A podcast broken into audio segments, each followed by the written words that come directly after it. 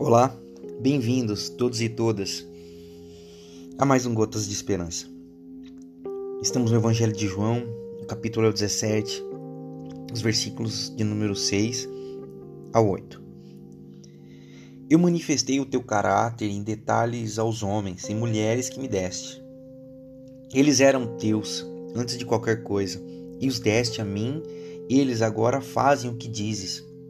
Eles sabem agora sem sombra de dúvida que tudo que me deste era originalmente teu, pois a mensagem que me deste eu transmiti a eles.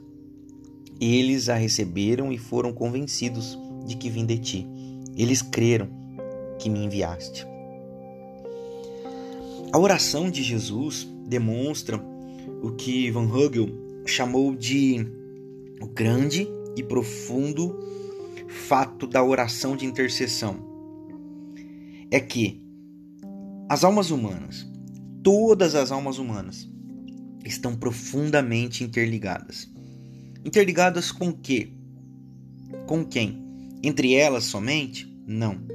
Os relacionamentos eternos são alimentados pelas trocas entre o Pai, o Filho, o Espírito, homens e mulheres. Todos. Num só ciclo de movimento.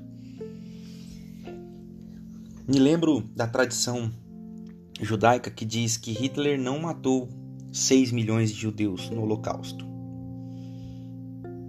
Mas ele matou um judeu 6 milhões de vezes. Ser e pertencer.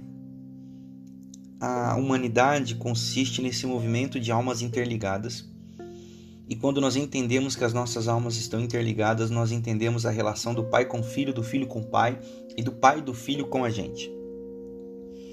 Por isso que estar em Deus, estar em Jesus é estar ligado uns aos outros.